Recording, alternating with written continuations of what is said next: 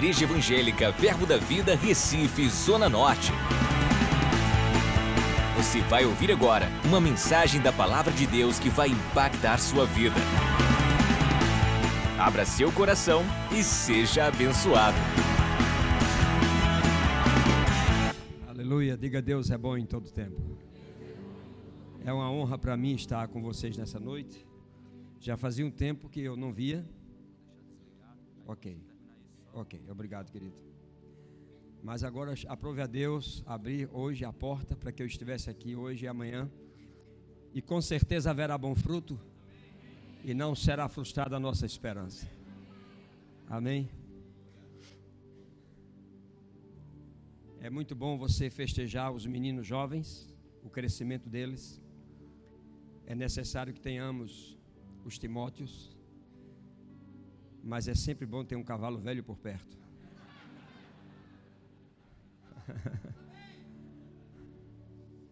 Um fazendeiro tinha muitos cavalos, gostava de muitos cavalos e ele gostava de comprar cavalos novos para produção.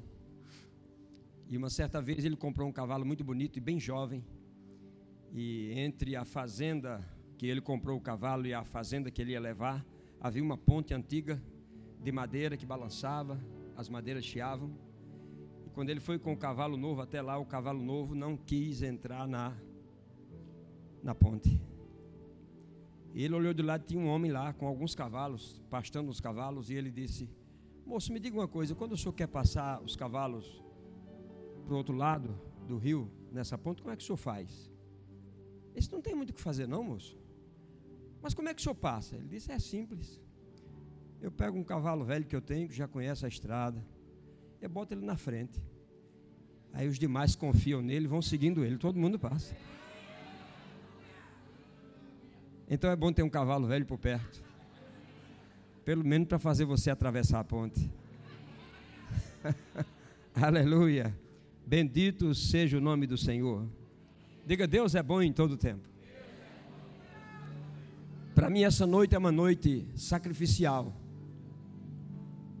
Todas as vezes que eu faço esse culto na minha igreja, eu digo para os irmãos: existem momentos que nós precisamos nos oferecer em sacrifício a Deus.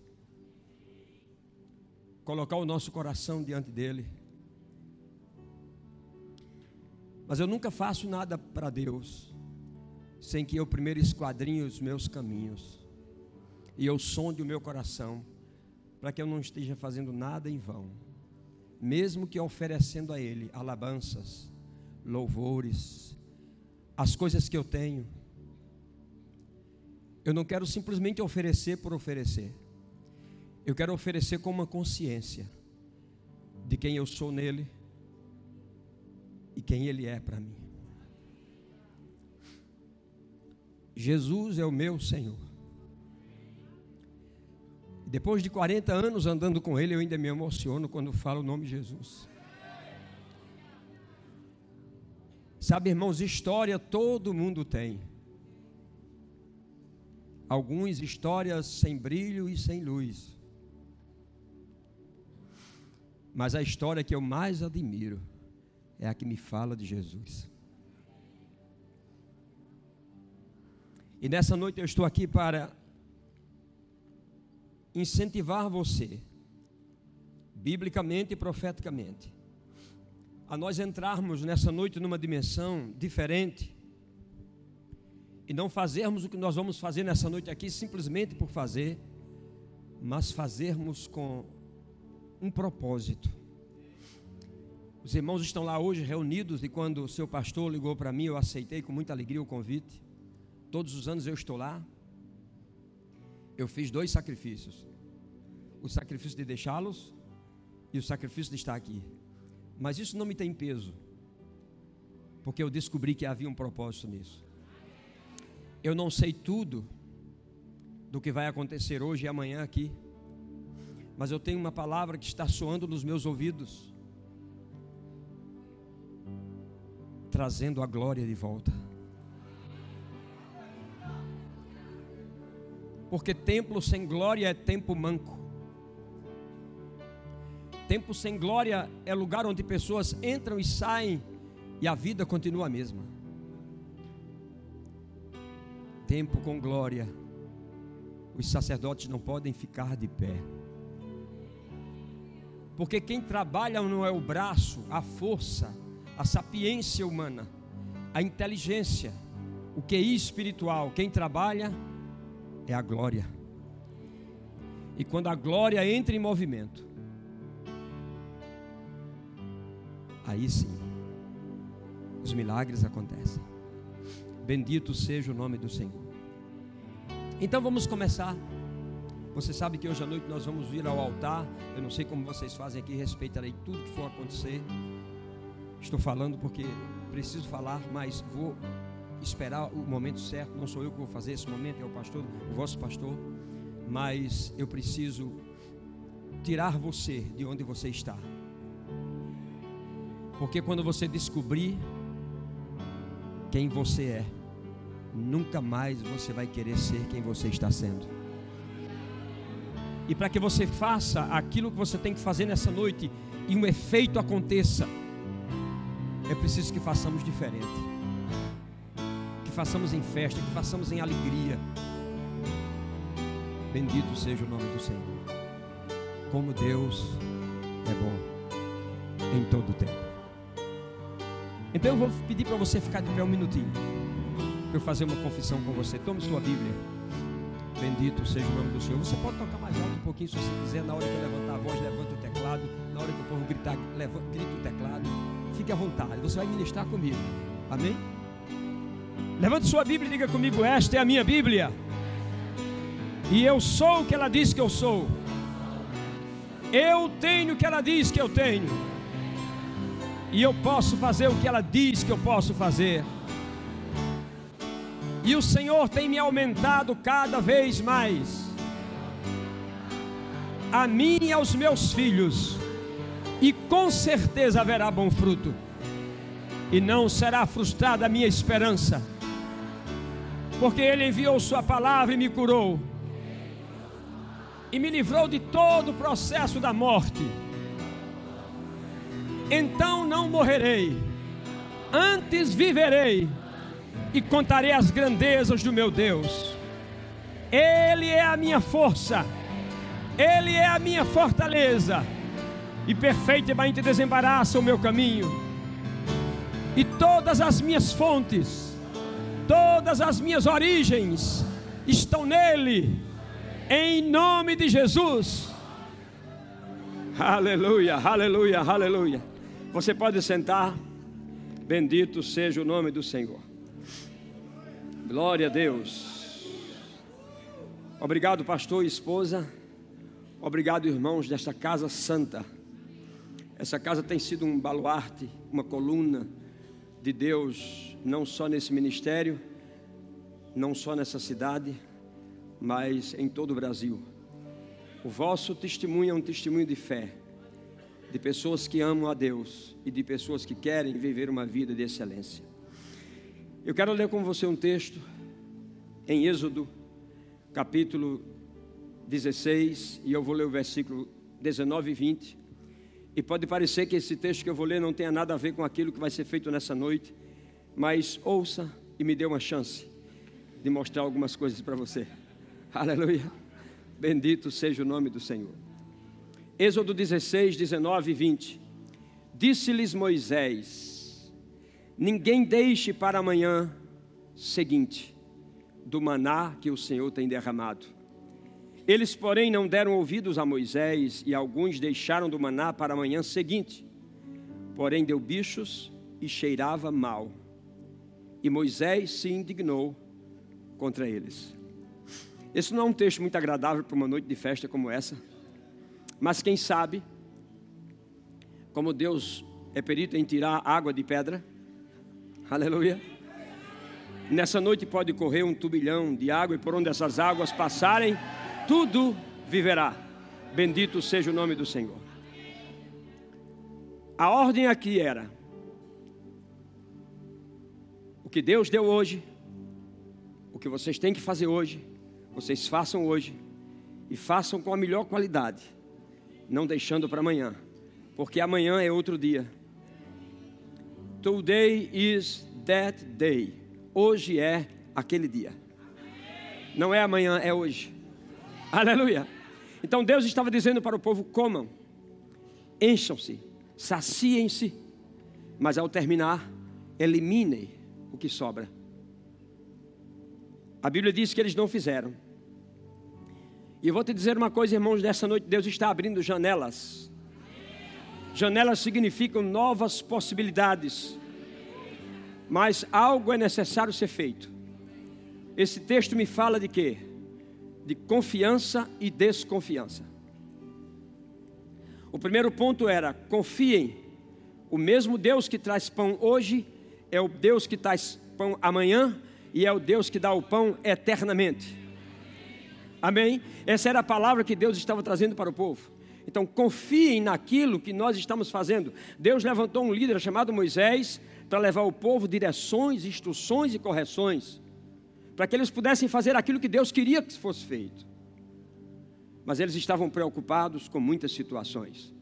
Sabe, irmãos, havia uma estação nova que iria começar. Eles estavam caminhando para uma nova terra, eles não sabiam como seria aquilo, porque para muitas pessoas o novo amedronta, amedronta mesmo.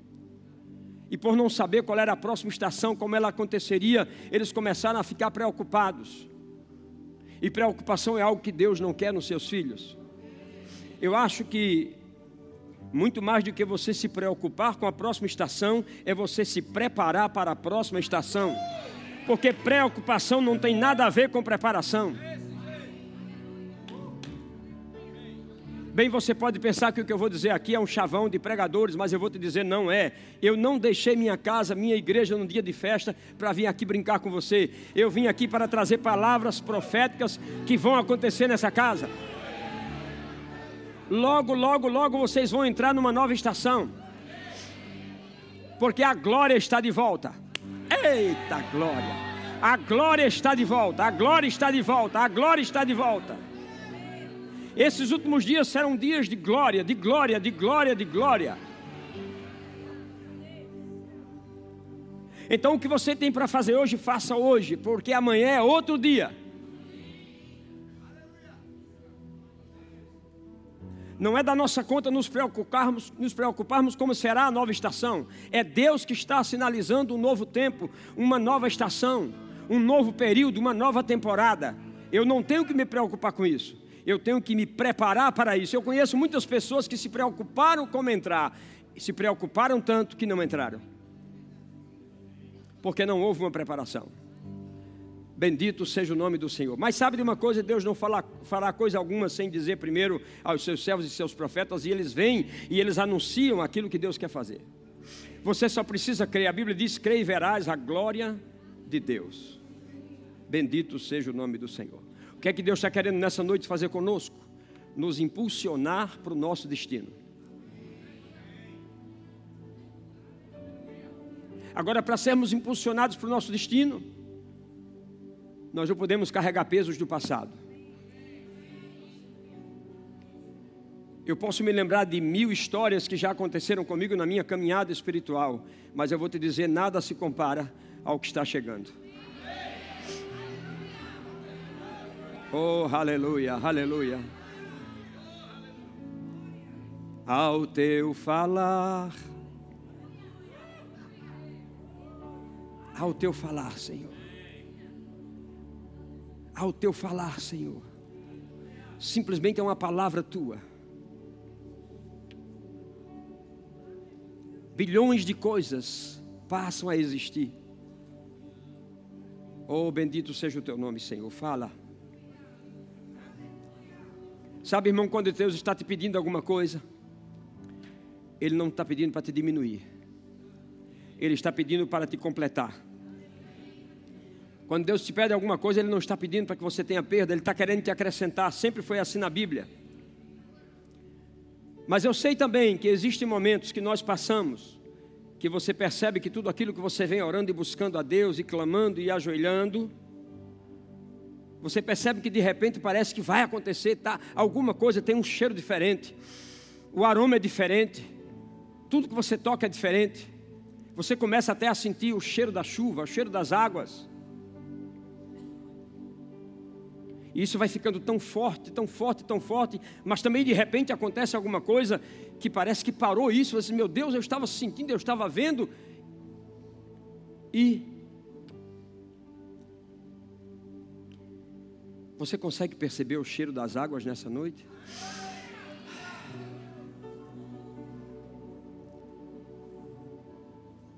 Eu sinto o cheiro de uma chuva diferente. As minhas narinas sentem esse cheiro. Aleluia, bendito seja o nome do Senhor. Você saiu de casa hoje dizendo: Senhor, eu vou fazer isso, fazer aquilo, fazer aquilo outro, porque eu preciso disso, preciso daquilo, preciso daquilo outro. Sabe? Deus tem surpresas para você nessa noite. Não é, não é de mim para você, é da palavra dele para você. Agora deixa eu dizer o que, é que Deus estava pedindo ao povo de Israel quando ele disse: diga eles que não guardem nada. Ele estava dizendo assim: Eu quero que, em primeiro lugar, eles sejam dependentes de mim.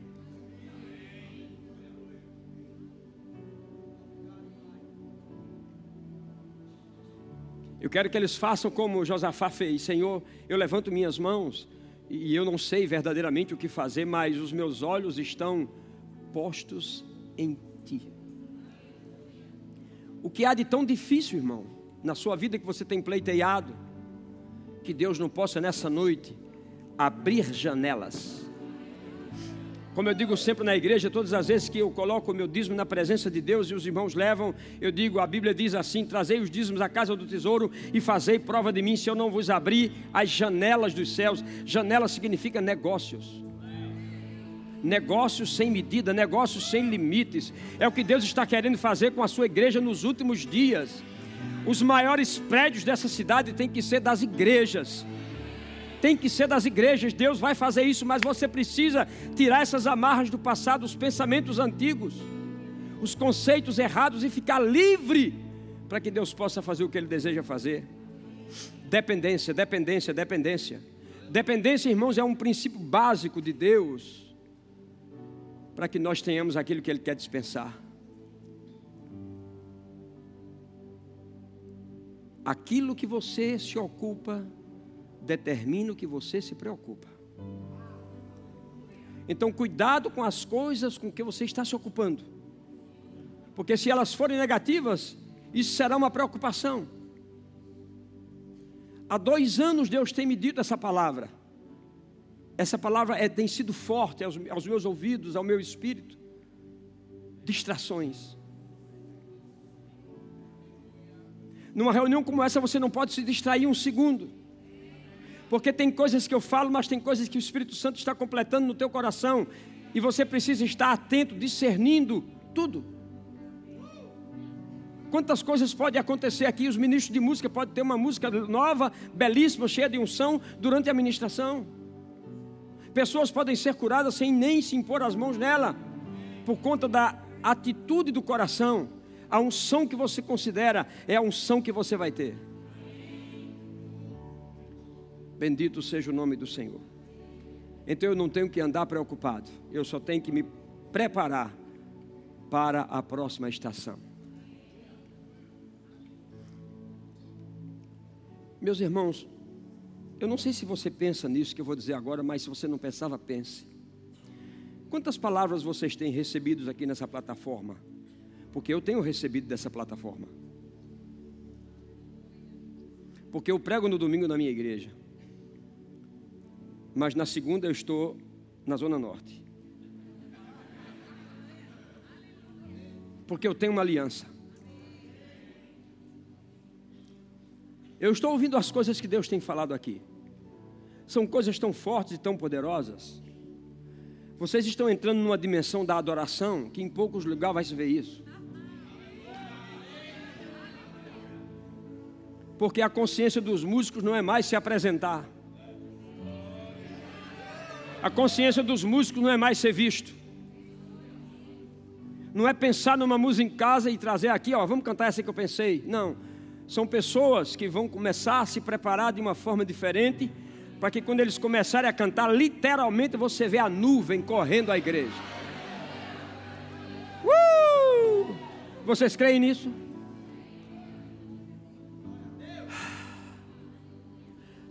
o toque dessa bateria não será nunca mais o mesmo. Ela vai despertar danças. Porque a glória está de volta. Então, por que recebemos tantas palavras poderosas?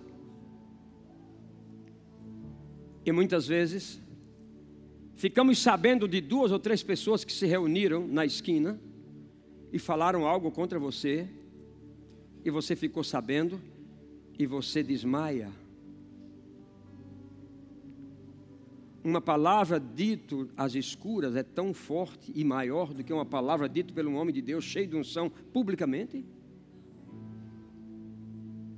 Por que nos preocupamos com essas pequenas coisas?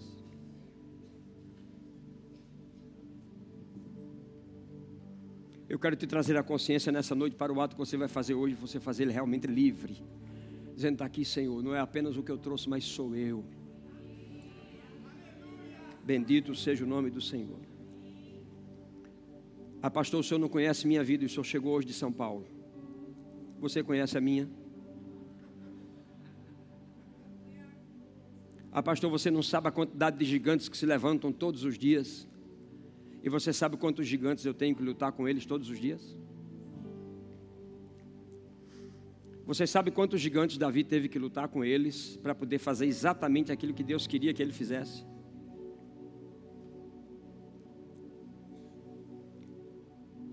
Ele chegava diante de Saul, pegava sua harpa, e era uma coisa tão nobre, tão profunda quando ele tocava, os demônios fugiam. Quando ele tocava, a libertação chegava. Mas para Davi chegar nesse nível, profeticamente ele teve que enfrentar muitos gigantes, pequenos e grandes. Um certo dia ele enfrentou um leão. Não era um gigante tão grande, mas ele enfrentou e matou. Depois um urso muito forte e grande pensou que poderia amedrontá-lo, era outro gigante, ele foi lá e matou também. Agora eu quero que você entenda essa linha profética na vida de um homem de Deus. E quero que você entenda nessa noite que Deus está nos chamando para confiar nele e andar numa linha profética da palavra que vai levar você ao fim que Deus deseja. Não adianta nós continuarmos andando com as nossas próprias pernas, com os nossos próprios pensamentos, na nossa própria força, quando já foi traçado antes da fundação do mundo uma linha profética para que eu e você andássemos nela, para que as coisas dessem certo, para que tudo funcionasse. De repente, Davi está enfrentando os irmãos eram muitos gigantes, chamando de prepotente, de orgulhoso. E depois desse gigante, Davi tem que enfrentar Golias. E depois desse gigante Golias, Davi tem que enfrentar o gigante Saul. E depois do gigante Saul, Davi tem que enfrentar o gigante trono. Você entende? Que o leão preparou Davi para o urso, o urso preparou Davi para os irmãos, os irmãos prepararam Davi para Golias, Golias preparou Davi para Saul e Saul preparou Davi para o trono. Sabe por quê? Porque Davi andava numa linha profética. Não, mas tem uma festa lá em casa. Não convidaram você, Davi? Não, não convidaram. Meu pai não me convidou, convidou só meus irmãos. A festa está bonita lá. Eu estou aqui orando por eles e guardando minhas ovelhinhas. Uh! Um homem tratado emocionalmente. E Deus está lá, hum, hum. primeiro, segundo, terceiro. Ó, oh, tem mais alguém? Sim, tem um menino. Chama o menino.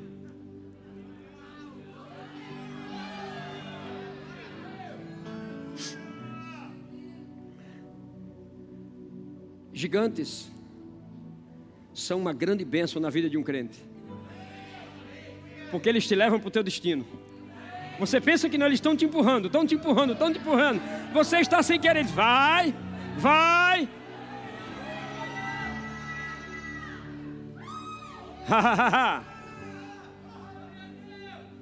Todos os gigantes que se levantaram na vida de Davi, ele venceu a todos.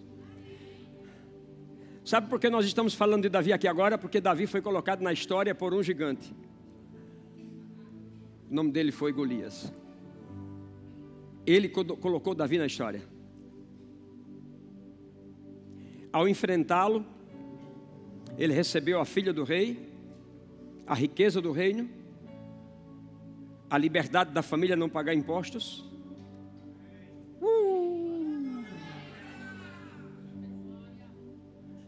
É a palavra profética de ontem, Senhor. É a palavra profética de ontem. Tem muitas pessoas que entraram aqui hoje à noite e vieram fazer o seu sacrifício. Pastor, me perdoe por essa palavra sacrifício. Vieram fazer seu sacrifício hoje à noite.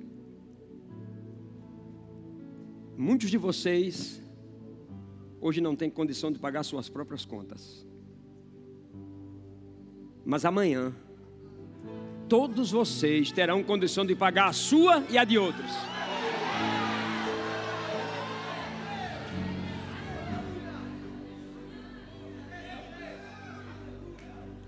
Você só precisa estar na posição certa. Ouvindo Deus, confiando nele andando naquilo que Ele tem te guiado para andar. E sabe quem é que abre as portas? Diga Deus. Agora sabe quando ela não abre o que é que acontece, né? Diga se a porta não abrir, a parede cai.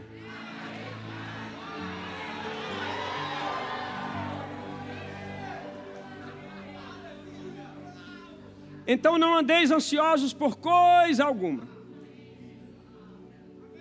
Simplesmente faça como Pedro. Pedro, vem. Pedro, em cima das águas, em cima da palavra. Da palavra vem, Pedro. E Pedro em cima da palavra. Andando em cima da palavra não tem como dar errado, irmãos. Você vai ver as coisas acontecerem. Alguém bate na tua porta alguém vai no teu escritório, alguém vai no teu negócio, alguém vai na tua empresa, coisas vão começar a acontecer. Simplesmente anda na palavra, anda na palavra, anda na palavra. Oh, a tua palavra, Senhor, é lâmpada para os meus pés e luz para o meu caminho. Anda na palavra. Mas, pastor, nós não poderíamos ter menos lutas?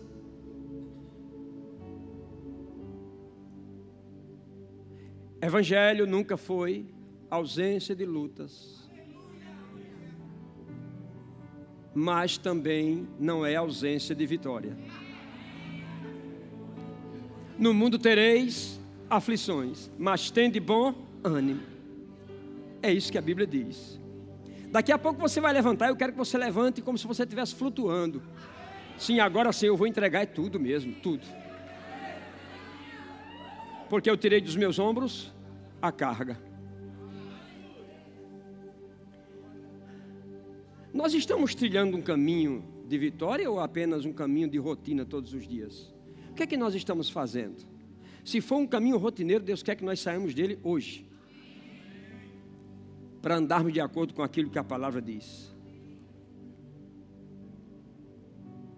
Mas eu queria, pastor, era andar em conforto. Não confunda conforto com paz. Conforto e paz são duas coisas extremas. Não confunda crença com fé, meu irmão. Não confunda riqueza com bênçãos, porque a bênção do Senhor é que enriquece. Assim como não confunda existência com vida. São duas coisas diferentes. Há muitas pessoas que existem, mas não estão vivendo. Mas graças a Deus nessa noite tem muitas pessoas aqui que estão vivendo, porque tem a vida zói, tem a própria vida de Deus.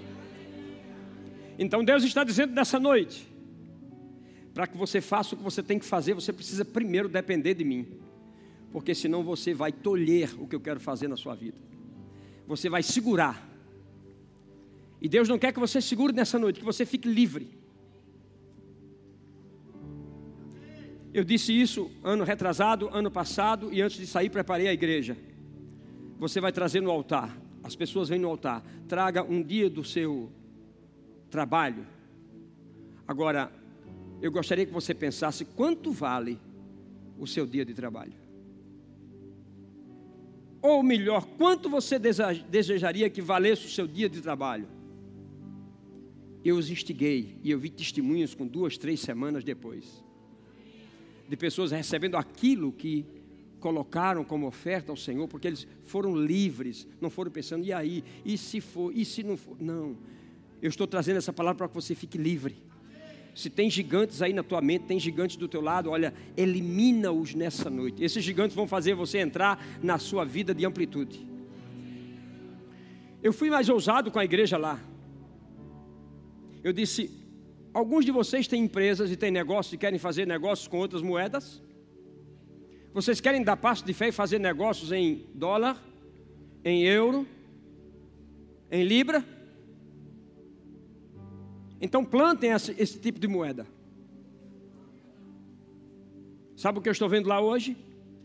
Pessoas que não eram nem lembradas, sendo procuradas para fazer contrato em dólar. Pessoas que nunca pensaram em sair do Brasil, estão saindo porque plantaram moedas e elas estão indo para esses lugares onde elas plantaram moeda daquele país são passos de fé. São coisas incomuns que Deus faz e que Ele quer que nós façamos.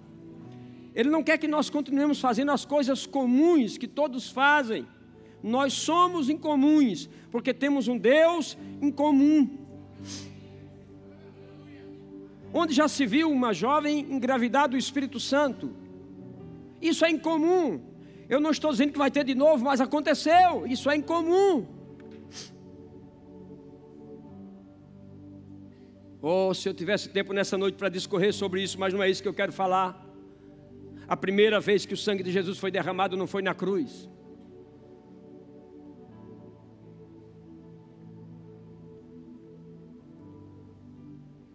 Foi quando ele foi circuncidado.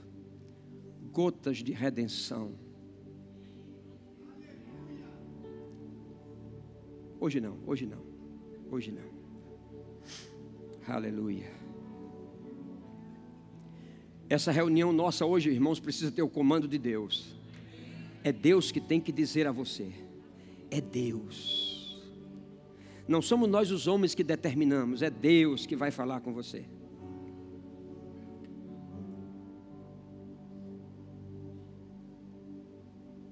Ao teu falar. Isso é muito forte. Ao teu falar, Senhor. O que nos prende para fazer aquilo que Deus está nos chamando da forma que deve ser feita? O medo. O medo gera impossibilidades. Os israelitas tiveram medo. Eles estavam com fome, eles se alimentaram e eles pensaram: vamos garantir o amanhã.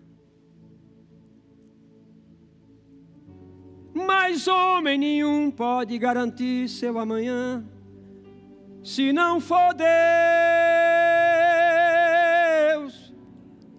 Se não for Deus.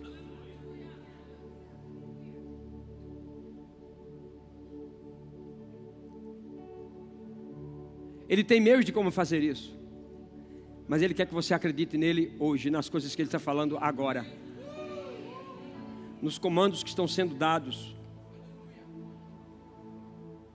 Uma vez uma pessoa me perguntou assim, pastor, o senhor não tem vergonha com 65 anos, eu tinha 63, o senhor começa a dançar ali, fica sozinho dançando, eu digo, vergonha de quê? De quê? De você? Eu acho que você é que está com vergonha de mim.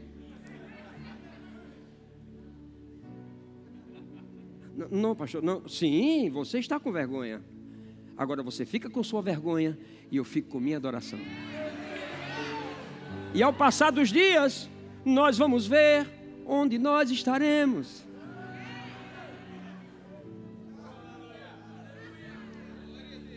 Quantos de nós tem uma dança que nunca dançou? Tem uma oração que nunca fez? Tem algo que tem desejo de fazer e nunca fez? Ficou preso? Porque o que é que vão dizer? O que é que vão falar?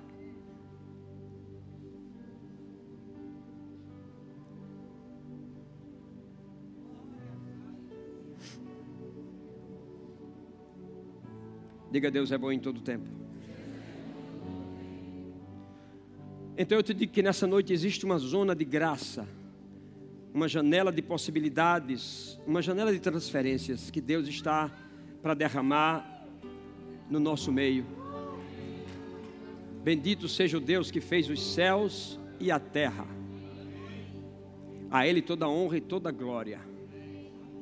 Caminha comigo mais um pouquinho nessa noite. Quanto tempo eu tenho ainda? Uns 15 minutos? Uns 15 minutos? 20 minutos? Ok. 20 minutos, tá bom. Deixa eu te dizer como você vencer a cada dia, cada situação que se levantar, para não te deixar fazer aquilo que você sabe que precisa ser feito.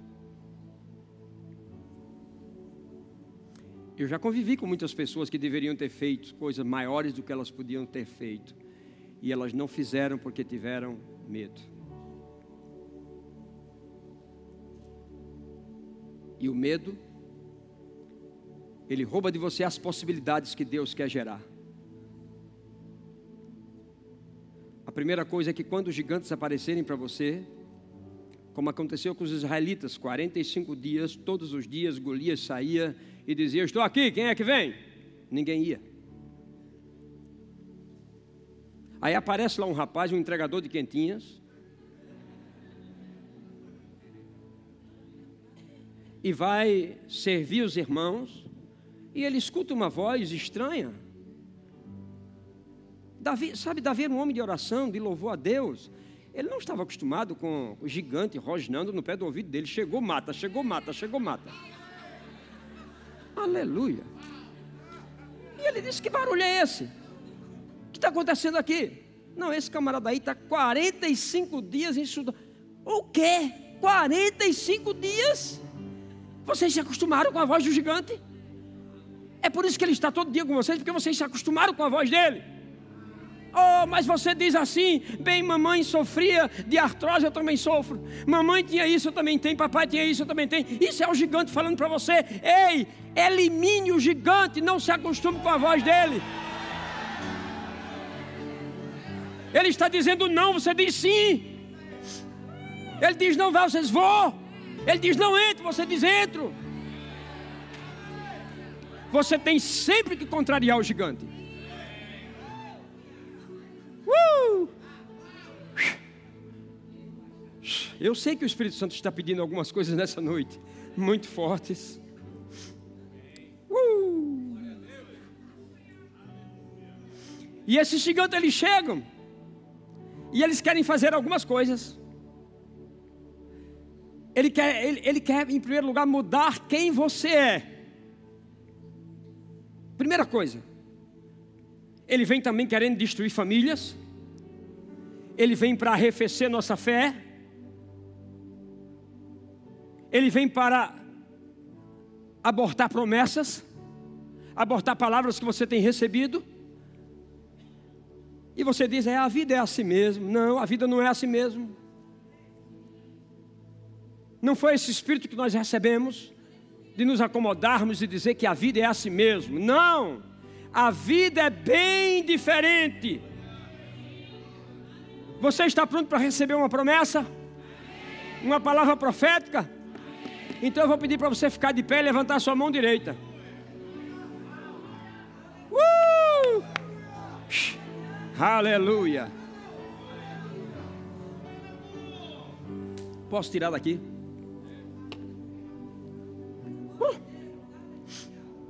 Tudo bem. Lá estava Josué,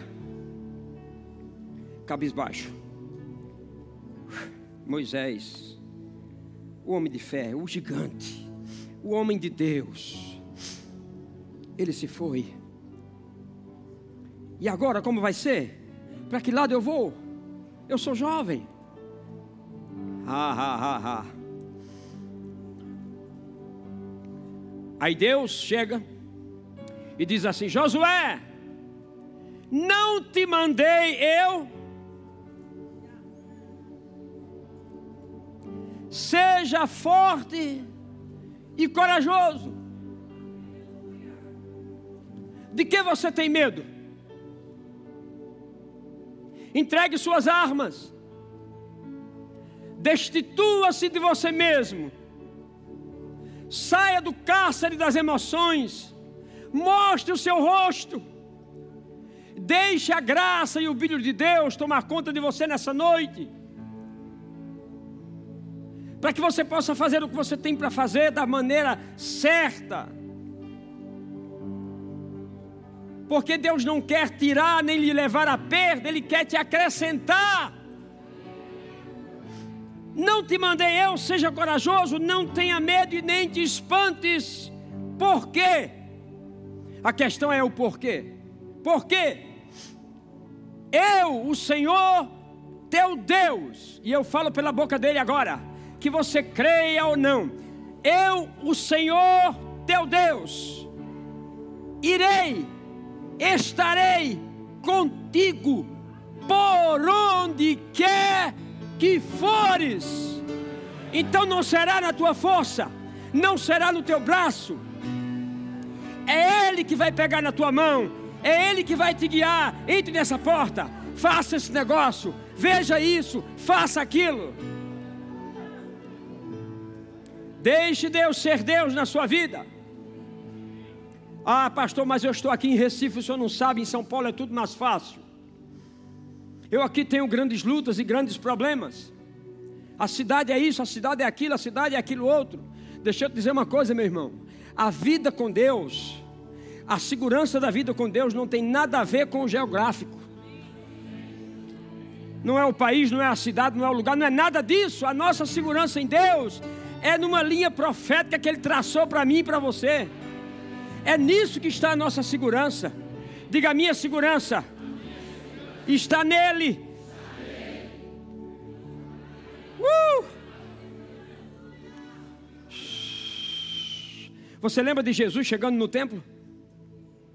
Oh. Eu me lembro de Jesus chegando no templo.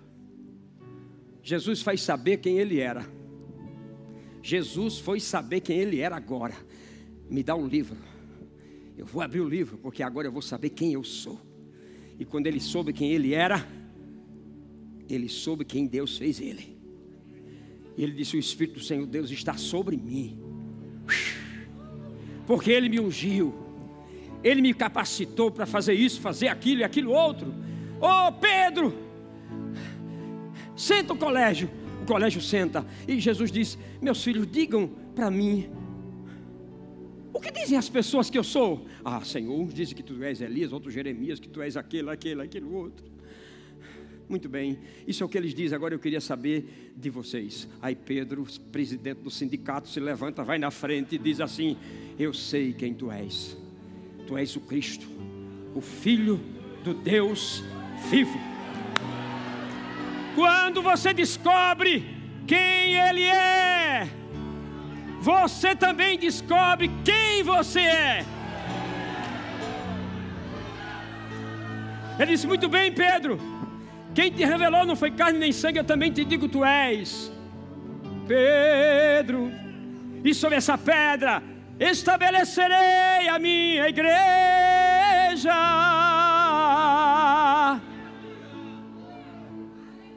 Descubra quem Ele é, e você descobre quem você é. Não te mandei eu, mão direita. Não te mandei eu. Diz o Senhor. Seja forte. Seja corajoso hoje à noite. Abra as comportas. Quando vier altar, venha livre, adorando, exaltando, glorificando ao Rei.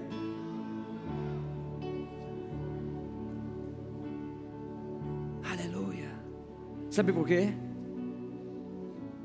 Ao teu falar, milhões de falhas deixam de existir, e os homens se tornam livres para adorar, exaltar e glorificar.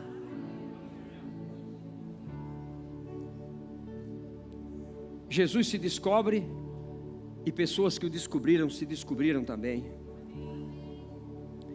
Agora pensa um pouco comigo para a gente terminar. A minha mãe sempre me ensinou que eu não era aquela criança, você sabe disso, eu já contei esse testemunho aqui. Ela dizia para mim, filho, não olha para você despido esperando um calção enxugar para você vestir um dia todinho em casa, brincando com um carrinho de lata de leite Dondon, que vocês nem sabem o que é isso mais. Aliás, óleo Dondon. Ela fazia o carrinho para mim com a lata de óleo Dondon. Senta. E eu estava naquele quarto despido esperando o calção enxugar. E lá no quarto pequeno, baixo, tinha uma folha de, de revista com um homem vestido de terno. E ela dizia: Não olha para você, você olha para esse homem, esse homem ali é você. Minha mãe sempre me instigou a, a procurar o meu destino. Ela sempre me ensinou coisas muito poderosas, coisas que me fizeram ser o que eu sou hoje. E ela me disse muitas vezes: se você soubesse, e um dia você vai descobrir, que quando você nasceu, você já nasceu com uma biografia. Eu dizia, mamãe, o que é biografia? Eu tinha oito anos. É, são pessoas de vulto. Hoje nós diríamos assim, são pessoas de ilustres, intelectuais, que tiveram uma folha de serviço prestada e as pessoas escrevem uma biografia sobre ele, contando todos os fatos históricos extraordinários e às vezes até algumas situações medíocres pelas falhas que possuíam. Mas ela dizia: a sua biografia não.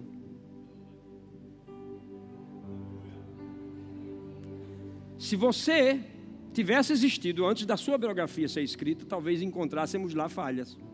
Mas a sua biografia foi escrita quando você nem existia, quando você ainda era informe, quando não existia nenhum osso em você. Os teus olhos me viram a substância ainda informe e no teu livro foram escritos todos os meus dias, meu Deus. No teu livro foram escritos todos os meus dias, uma linha profética, cada um deles escrito e determinado, quando nenhum deles havia. Então, filho, a tua biografia é ilustre. Hoje tu és uma criança despida olhando para uma capa de revista de um homem bem vestido. Mas na tua biografia, aquilo já está presente.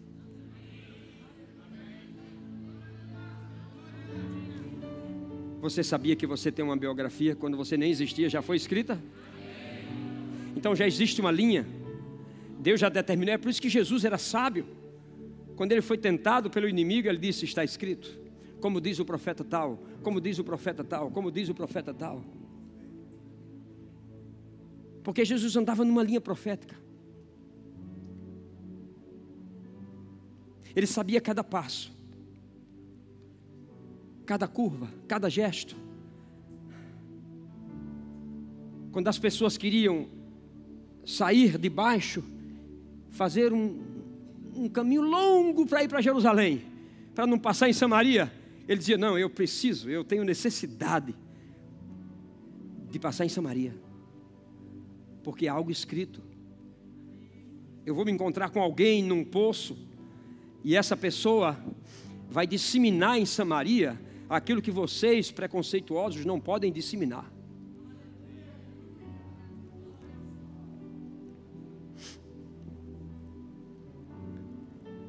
Jesus sabia cada passo. Jesus um dia sentou com os discípulos e ele cantou o que Jeremias cantou quando ele quis ensinar umas pequenas coisas, porque Jesus não pode ensinar tudo da realidade da nova criação, isso ficou para Paulo. Mas Jesus ensinou algumas coisas para ele. Ele disse: Olha, Deus já fez um pacto antes da fundação do mundo. Vocês vão entender isso no futuro. Aleluia. Uma vez Deus fez um pacto com a casa de Israel. Por Moisés deu mandamentos promulgando assim a lei sobre as tábuas de pedra, com seu dedo escreveu, mas o povo foi rebelde e suas leis não guardou. Disse Deus em Jeremias 31 e 33 Eis que aí vem dias em que o novo pacto farei. Eu escreverei as minhas leis em tua mente e corações. Eles me serão por povo e eu lhes serei por Deus. Deus está formando um povo verdadeiro Israel. Eu pertenço a este povo por sua graça e seu poder. Os discípulos ficavam abismados. Assim como abismado ficou os judeus que degladiavam com Jesus. Estavam degladiando sobre coisas. Jesus disse: Olha, fiquem quietos, filhos. Vocês chamam Abraão de pai, vocês têm toda, toda a pompa com Abraão, mas deixa eu dizer uma coisa para vocês: Abraão me viu. Me viu e, e, e se alegrou quando me viu. Eles disseram, mas, homem, tu não tens nem 50 anos e, estás dizendo que viste Abraão? disse, não, eu não estou dizendo que eu vi, eu estou dizendo que ele me viu. Ele me viu. E sabe como foi que ele me viu? Porque precisavam acontecer algumas coisas que eu queria fazer com Abraão, mas ele não entendeu muito bem aquilo que eu estava fazendo. Eu queria dar coisas a Abraão, e Abraão pensando que eu estava tirando alguma coisa. Então, quando ele tinha a promessa na mão, já depois de 25 anos, eu disse assim: Abraão, oferece essa oferta que eu te dei no altar. Meu Deus. Abraão se levantou de madrugada e foi, e foi, e foi, e foi Três dias num silêncio tremendo, ninguém falava nada. E no terceiro dia, Abraão viu o lugar e ele disse: Gente, vocês ficam aqui e eu e o rapaz vamos e, tendo adorado, voltaremos. Voltaremos. Mas ele não vai oferecer o filho. E eles foram. Vocês sabem, vocês são apologistas, sabem o que eu estou dizendo. E na hora que ele foi oferecer, gritou aquela voz: Abraão, Abraão. Eu sei que tu és fiel. Sabe por que eu te trouxe aqui, até aqui, Abraão? Para tu me entregar o que faltava. Agora você sabe o que eu te entreguei. Sabe o que aconteceu naqueles três dias? Abraão entrou no coração de Deus e a Bíblia diz que Abraão recebeu o evangelho dos gentios quando nem hebreus existiam. Você entende que Deus pensou em você muito antes?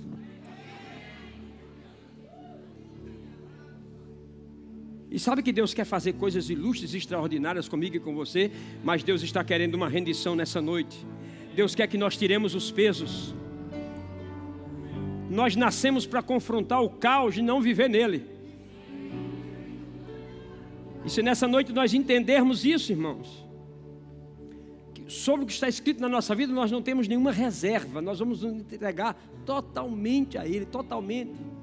É uma entrega total, total, total, total sem deixar nada. Às vezes não confiamos, porque não sabemos quem é Deus. Eu vou terminar com isso aqui, senão vocês não me chamam outra vez aqui. Aleluia. Mas eu vou dizer que vai ser forte. Bendito seja o nome do Senhor. Oh, lá está. O homem que é justo, temente a Deus, numa situação difícil, parece que tudo foi tirado, ficou sem nada. A sua própria esposa disse: aborrece Deus e abomina, morre. E ele se deixou levar por tanta coisa, e lá estava Jó. O louvor pode subir se quiser. Lá estava Jó, perguntando Deus, por quê, por que isso, por que aquilo, por que aquilo outro, porque eu tenho que fazer isso, porque eu tenho que fazer aquilo, porque tem que ser assim, porque tem que ser assado. Aí Deus chega e diz: Muito bem, Jó, meu filho, eu estou pronto para te responder todas as tuas perguntas, mas para te responder tudo, eu preciso primeiro fazer algumas. Jó, Onde tu estavas? Quando eu criei os mares e disse às ondas suntuosas: Aqui é o seu limite. Jó, onde tu estavas? Quando eu fiz os luzeiros, sol, lua, estrela, onde tu estavas?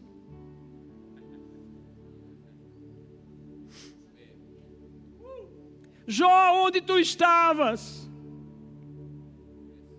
Quando eu criei toda a beleza do universo, fiz os céus que servem a terra, fiz a terra que serve o homem, fiz o homem que serve a mim. Onde tu estavas? Quando eu fiz as estações, as águas, os oceanos, onde tu estavas? Jó, eu vim primeiro que tu. Eu sei o que tu precisas. Eu estou simplesmente guardando uma poção dobrada para você.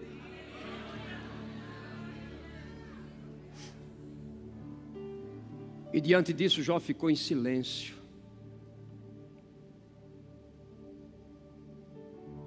Onde tu estavas, irmão? Quando Deus projetou que tu terias o teu primeiro carro. Onde tu estavas?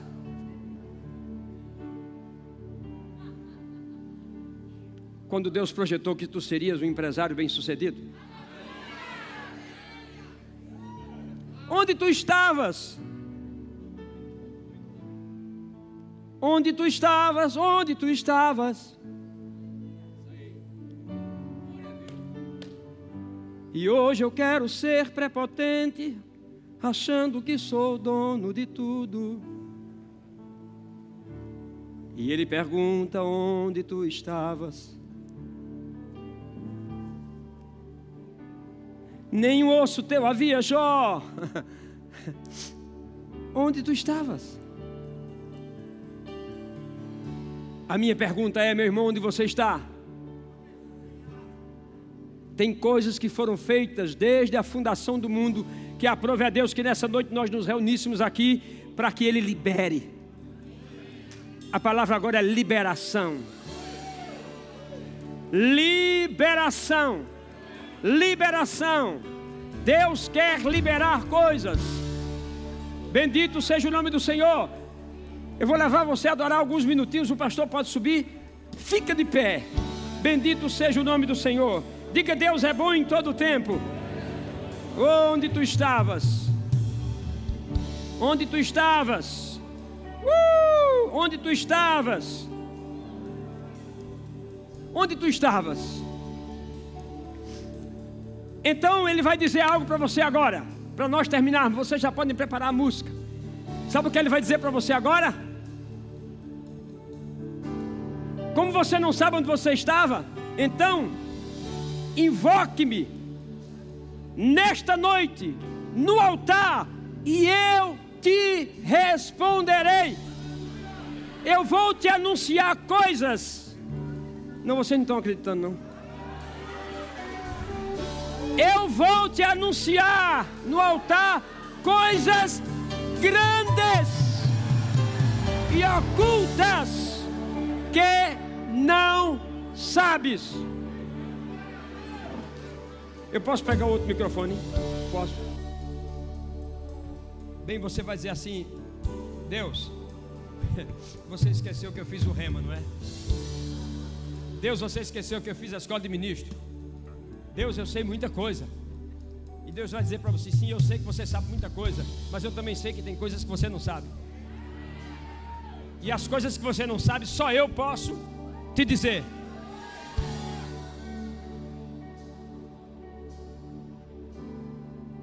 A nota que eu tenho aqui é liberação.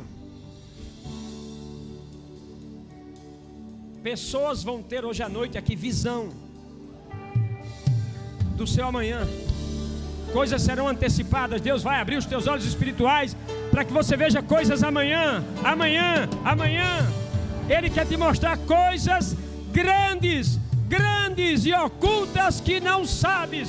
Eu sei que tem coisas que você sabe, mas tem coisas que você não sabe. Bendito seja o nome do Senhor. Você está pronto para isso?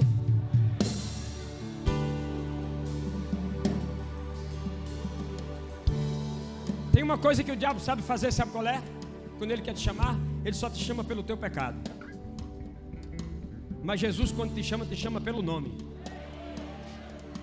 E nessa noite Deus está te chamando pelo nome. Filho meu, mais santo, filho das minhas entranhas, filho que vem de dentro de mim, filho que nasceu do meu amor. Eu estou te chamando nessa noite ao altar, rendido,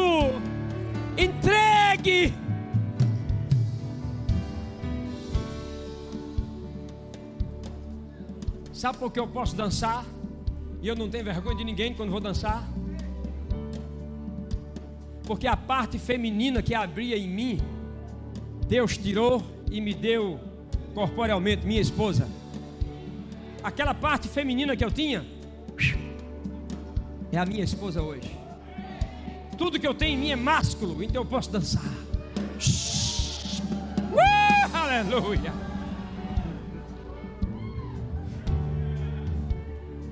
E não importa o que vão dizer, eu quero a Deus. ei, ei, ei, ei, ei. Sabe, eu vejo esse momento aqui agora, que vai acontecer agora à noite, sabe como? Como a virada de ano. Já está todo mundo contando 10, 9, 8, 7, 6, 5.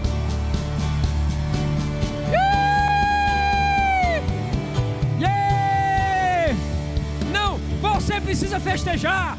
Cinco, quatro, uh, três. Vamos lá, vamos lá. Dois,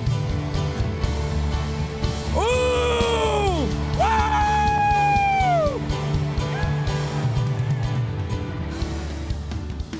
Acesse já nosso site verbozonanorte.com, além das nossas redes sociais no Facebook, Instagram e nosso canal no YouTube pelo endereço Verbo Zona Norte Recife.